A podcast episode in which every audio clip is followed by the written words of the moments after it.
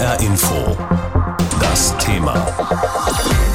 Öffentliche Gelder, privater Profit über Verdienste von BioNTech und Co. So haben wir das Thema heute Morgen genannt. Denn bei der Mainzer Firma BioNTech, dem Hersteller des ersten Impfstoffes gegen Corona, ist heute Hauptversammlung. Und da werden wir erfahren, wie sehr das Unternehmen von der Entwicklung dieses Impfstoffs profitiert hat. Übrigens nicht nur finanziell. Denn vor der Pandemie haben wahrscheinlich außerhalb der Branche nur wenige Menschen den Namen BioNTech gekannt. Und heute ist die Firma eines der wichtigsten Unternehmen Deutschlands. Viele sind auch stolz darauf, dass der erfolgreiche Impfstoff in Deutschland entwickelt wurde. Und die Aktionäre von BioNTech freuen sich natürlich über den Gewinnsprung. Nun ist es allerdings so, dass viele forschende Unternehmen der Biotechnologie im universitären Umfeld entstehen und sich erst später in die Privatwirtschaft ausgliedern. Sie profitieren dabei von der Grundlagenforschung, aber auch von zusätzlich beantragten öffentlichen Geldern. Später, als der Impfstoff entwickelt war, hat dann zum Beispiel BioNTech 375 Millionen Euro vom Bundesforschungsministerium bekommen, um seine Produktionskapazitäten auszubauen. Darüber habe ich vor der Sendung mit Maike Schwarz gesprochen. Sie ist politische Referentin bei der Nichtregierungsorganisation Ärzte ohne Grenzen und befasst sich dort mit dem Zugang zu Impfstoffen. Frau Schwarz, kann man sagen, ohne öffentliche Gelder wären viele von uns noch nicht geimpft? Ja, ich denke schon, dass diese Aussage richtig ist. Die komplette Grundlagenforschung zur mRNA-Technologie basiert ja auf öffentlich finanzierter Forschung. Das begann bereits in den 1960er Jahren. Das zog sich dann weiter bis in das Jahr 2000 fort und im Jahr 2000 gründete sich die Firma CureVac, später dann im Jahr 2008 die Firma BioNTech. Also ja massiv von ähm, ja, öffentlicher Forschung profitiert. Und dann sozusagen ab 2008 ja, sind sie zu Privatunternehmen geworden und auch da haben sie tatsächlich ähm, staatliche Subventionen bekommen für die Entwicklung ihrer mRNA-Technologie. Also man darf ja nicht vergessen, dass gerade die Erforschung von Impfstoffen eine lange Zeit in Anspruch nehmen. Also normalerweise dauert es zwischen 10 bis 15 Jahren, bis ein Impfstoff auf den Markt kommt. Bei BioNTech ist das in Rekordzeit passiert. Also die haben es in unter einem Jahr geschafft. Und auch nochmal, also ohne diese universitäre Grundlagenforschung wäre dieser Erfolg nicht möglich gewesen. Auf der anderen Seite gab es bei BioNTech aber auch private Investoren, die schon sehr früh sehr viel Geld in diese Firma gesteckt haben, sodass die öffentlichen Gelder allein möglicherweise nicht gereicht hätten für die erfolgreiche Erforschung und Entwicklung eines Impfstoffs. Das heißt, ohne privates Unternehmertum geht auch nichts, oder? Hm. Ich glaube, das kann man so pauschal nicht sagen, weil wir wissen ja gar nicht, wie viel BioNTech ausgegeben hat für die Erforschung dieses Covid-19-Impfstoffs. Wir wissen beispielsweise bei der Firma Moderna, das ist die US-amerikanische Firma, die wurden fast ausschließlich durch öffentliche Gelder finanziert. Also da liegt der Anteil bei so 99 Prozent, also sehr, sehr wenig private Investitionen. Und die haben es ja auch geschafft, einen Impfstoff auf den Markt zu bringen. Also ich würde eher sagen, umgekehrt, es geht nicht ohne öffentliche Gelder. Und gerade in Zeiten der Pandemie ähm, war das absolut richtig, dass da so viele öffentliche, hohe öffentliche Steuergelder reingeflossen sind. Aber um einen Impfstoff dann in äh, großer Masse zu produzieren, braucht man dann natürlich schon Kapazitäten eines Unternehmens. Und da sind sicherlich auch viele Unternehmen, die ein gewisses Risiko dabei scheuen, denn man weiß ja bei Forschungen am Anfang noch nicht, ob am Ende was Erfolgreiches dabei herauskommt. Was wäre denn aus Ihrer Sicht ein Ausweg, dass man beide Sektoren wirklich produktiv im wahrsten Sinne des Wortes zueinander bringt?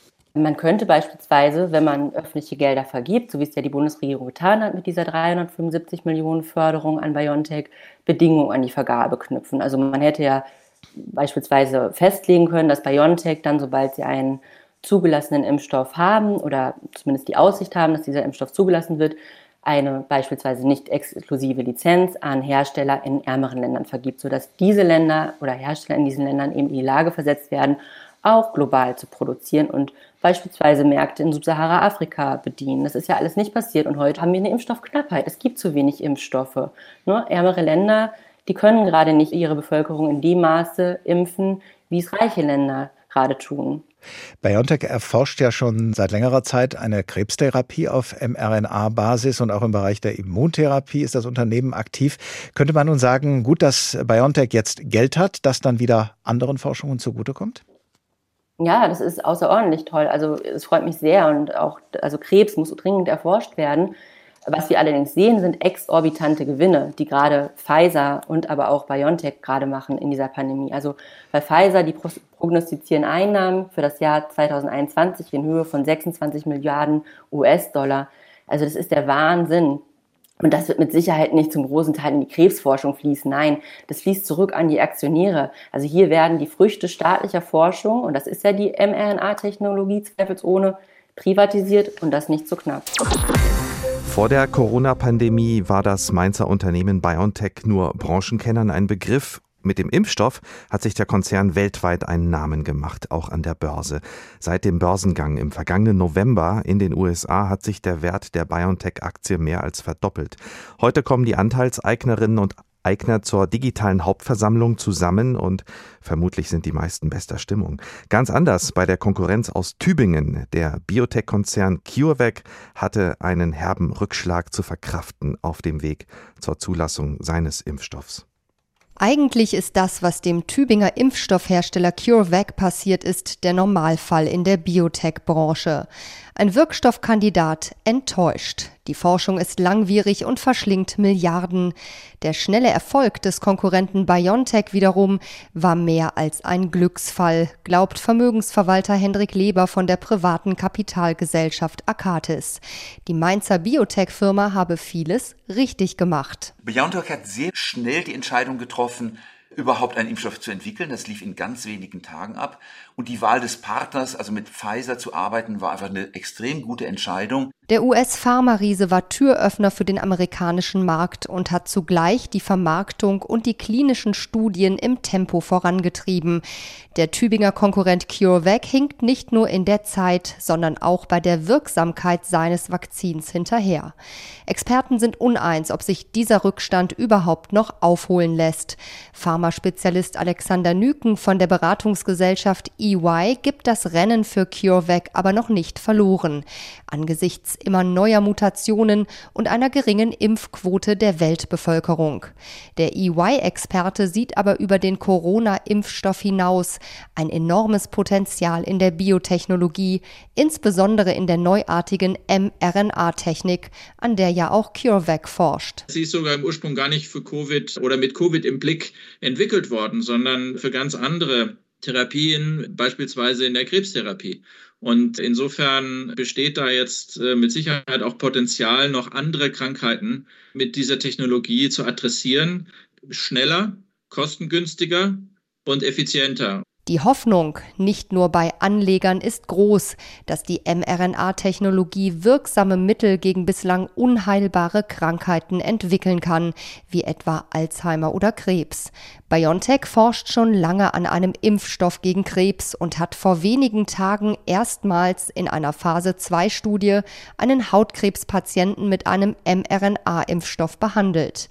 Der Weg hin zum überraschenden Erfolg mit dem Corona-Impfstoff war für BioNTech aber nur möglich dank geduldiger Geldgeber im Hintergrund. Hier braucht es mehr Risikobereitschaft in Deutschland, glaubt EY-Pharma-Experte Nüken. Wie kriegen wir die gute Wissenschaft, die wir in Deutschland ohne Zweifel haben, in Unternehmen? Und wie können wir diese Unternehmen dann weiterentwickeln bis zur Marktreife? Da ist eigentlich die größte Hürde in dem deutschen Umfeld. Wir haben anders als im amerikanischen Markt deutlich weniger Kapital, was zur Verfügung steht für die Entwicklung dieser Unternehmen. Kein Wunder also, dass CureVac und BioNTech in den vergangenen beiden Jahren in den USA an die dortige Technologiebörse Nasdaq gegangen sind. Doch auch in Deutschland haben Corona und die Suche nach einem Impfstoff die Biotech-Branche ins Rampenlicht gerückt. Laut EY ist deutschen Biotechnologieunternehmen im Corona-Jahr 2020 so viel Kapital zugeflossen wie noch nie. Bei CureVac ist sogar der Bund mit 300 Millionen Euro eingestiegen. Ein durchaus riskantes Investment. Bianca von der Au über das Geschäft mit den Impfstoffen. Durch die Corona-Pandemie ist gerade auch diese Firma mit Sitz in Mainz zu einem der bekanntesten deutschen Unternehmen der Biotechnologie geworden.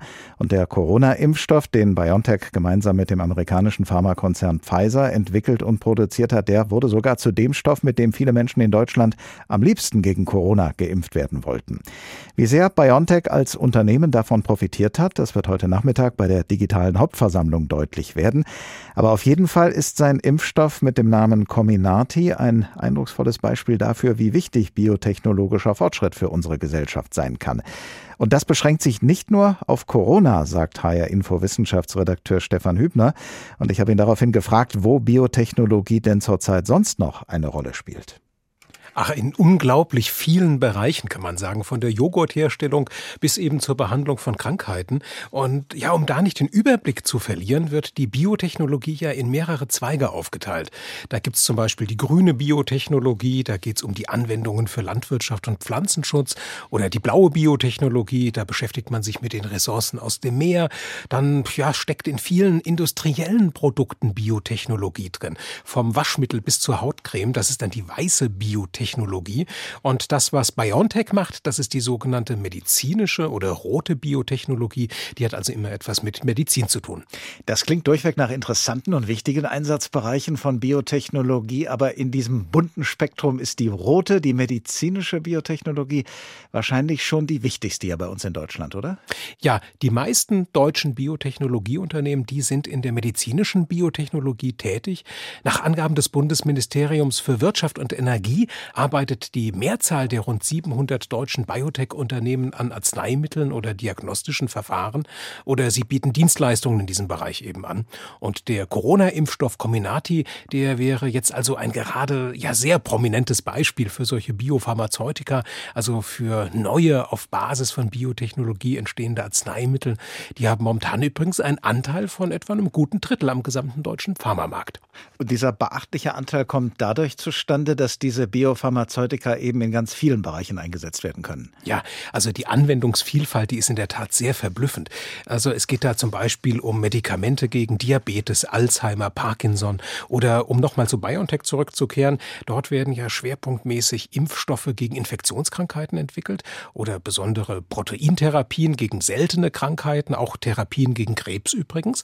Und im Moment etwa, da arbeitet BioNTech an einem Impfstoff gegen Krebs. Und das Unternehmen, das das gab jetzt gerade letzte Woche bekannt, man habe einem ersten Patienten mit unheilbarem Hautkrebs eine Dosis von einem Medikament verabreicht, das vielleicht mal ein sehr guter Impfstoff werden könnte. Im Rahmen von einer dieser berühmten Phase 2 Studien hat man das gemacht. Ja, dieser Begriff ist vielen von uns vielleicht noch bekannt aus der Zeit, als die Corona-Impfstoffe entwickelt wurden. Zur Erinnerung in diesen Phase 2 Studien bei der Medikamentenentwicklung werden neue Wirkstoffe an Erkrankten eingesetzt. Ist es denn so, dass sich die rote Biotechnologie, die medizinische, vor allem auf molekularer Ebene abspielt, beziehungsweise auf genetischer? Ja, ja, da läuft also schon sehr viel molekular ab. Aber genetisch muss es dabei jetzt nicht unbedingt werden. Also Biotechnologie, die nutzt ja Lebewesen oder Teile dieser Lebewesen für im weitesten Sinne technische Anwendungen. Eines der ältesten Beispiele dafür ist das Bierbrauen. Da spielen ja Enzyme von Hefepilzen eine Rolle, aber eben keine Gene. Die Biotechnologie heute, die ist allerdings allerdings sehr, ja, sehr interdisziplinär geworden und greift immer öfter auf Gentechnologie eben zurück. Und im Verlauf von solchen gentechnologischen Verfahren, da muss Erbsubstanz zwingend isoliert und ganz gezielt verändert werden. Beispiel dafür sind etwa Gentherapien. Das ist auch so ein biotechnologisches Anwendungsgebiet. Es gibt also Krankheiten, die werden durch defekte Gene verursacht. Und wenn man diese defekten Gene durch intakte Gene austauscht, dann tritt Heilung ein. Und das wird dann zum Beispiel als Therapie gegen grünen Star erforscht. Da wird auf diese Weise ja beschädigtes Gewebe im Auge repariert. Also halten wir fest, Biotechnologie klappt mal mit und mal ohne Gene. Gibt es denn noch ein aktuelles Beispiel für wegweisende Forschung im Bereich der medizinischen Biotechnologie? Unzählige, aber ich will hm. eins herausgreifen, das sind die Biochips. Das ist ein Konzept, das sehr futuristisch wirkt, ähm, weil da jetzt auch ja, Mikrosystemtechnik ins Spiel kommt. Diese Biochips, das sind fingernagelgroße Träger aus Glas oder auch aus anderen Materialien und auf denen sind in hoher Anzahl und Dichte Biomoleküle fixiert, also so Erbsubstanz oder Enzyme zum Beispiel. Und mit denen können dann Tests gemacht werden mit diesen Molekülen und das braucht man dann zum Beispiel bei der Medikamentenentwicklung Entwicklung, etwa um gleichzeitig die Wirkung ganz vieler Substanzen auf so biologisches Material zu überprüfen und das aber auch im Schnelldurchlauf dann. Heute treffen sich die Aktionärinnen und Aktionäre von BioNTech zur jährlichen Hauptversammlung. Zwar nicht in Mainz, sondern Corona-bedingt nur online. Aber das werden sie wohl verschmerzen, denn sie können sich über satte Gewinne freuen. Und auch die Menschen, die in Mainz wohnen, können sich über einen Gewinn freuen, über einen Imagegewinn nämlich. Denn BioNTech hat die rheinland-pfälzische Landeshauptstadt zu einem der zentralen Orte der Pandemiebekämpfung gemacht. Und das wissen auch Leute zu würdigen, die auf Besuch in Mainz sind, hat unsere Reporterin Rabea Amri erfahren. Ein Foto von sich selbst mit dem Schriftzug Biontech im Hintergrund. Tatsächlich erzählen Mainzer, dass sie schon beobachtet haben, wie Menschen vor dem Firmensitz des Unternehmens Halt machen, um ein Selfie zu schießen. Biontech. Für die Mainzer ist das Biotechnologieunternehmen ein echtes Aushängeschild geworden. Weltweit schaut man jetzt auf Mainz. Ich finde es gut. Man ist stolz. Ist auf jeden Fall schon was Tolles, doch. Ja, natürlich super. Ist natürlich schon schön, wenn das um die Ecke ist und aus Mainz und sozusagen Heimerfolg. Der Impfstoff von BioNTech gegen das Coronavirus hat auf der ganzen Welt Hoffnungen geweckt auf ein Ende der Pandemie. Und er hat mit einem Schlag den Forschungsstandort Mainz international bekannt gemacht. Biotechnologie Made in Rheinland-Pfalz. Auf dem Erfolg von BioNTech will die rheinland-pfälzische Landesregierung nun aufbauen. Ministerpräsidentin Malu Dreyer. Wir werden in Mainz die Standortbedingungen für Biotechnologieunternehmen weiterentwickeln und ein attraktives Umfeld für ansiedlungswillige Unternehmen und gute Arbeitsplätze in diesem Bereich schaffen. Mehr als eine Milliarde Euro Gewinn machte BioNTech im ersten Quartal dieses Jahres. Die Mainzer Stadtverwaltung zeigte sich hoch erfreut. Man könne wegen des Steuergeheimnisses aber nicht verraten, was das für die Gewerbesteuer bedeute, die BioNTech an Mainz entrichtet, hieß es von der Stadt. Oberbürgermeister Michael Ebling betont, dass die Stadt das Unternehmen unbedingt an den Standort binden will. Wir haben schon in der Vergangenheit dafür gesorgt, dass BioNTech gute Rahmenbedingungen bekommt, indem wir Flächen zur Verfügung gestellt haben. Und jetzt ist es das Gebot der Stunde, einer erkennbar auf Wachstumskurs befindlichen Firma deutlich zu machen, hier am Standort habt ihr gute Möglichkeiten, auch Flächen, die ihr für weitere Erweiterungen, für zusätzliche Arbeitsplätze gut nutzen könnt. Dafür hat die Stadt sogar ihre Pläne geändert. Auf dem Gelände neben dem BioNTech-Hauptsitz in Mainz sollte eigentlich ein neues Wohnviertel entstehen. Jetzt ist ein Teil der Flächen für Wohnungen, der andere Teil für BioNTech vorgesehen. Das Unternehmen will sich in Mainz deutlich vergrößern und dabei auch etwa 2000 neue Arbeitsplätze schaffen. BioNTech-Chef Ugo Sahin bekennt sich eindeutig zum Standort. Wir sind gerne in Mainz. Das ist eine unaufgeregte Universitätsstadt, in der wir alles haben, was wir benötigen. Wir haben unsere Teams. Wir haben dort eine Forschungsinfrastruktur aufgebaut, die uns erlaubt, Weltklasse-Forschung zu machen. Und auch die Menschen in Mainz sind sehr angenehm, hilfsbereit. Dementsprechend fühlen wir uns sehr wohl. BioNTech und Mainz, eine Verbindung, von der offenbar beide Seiten profitieren. HR Info das Thema. Wer es hört, hat mehr zu sagen.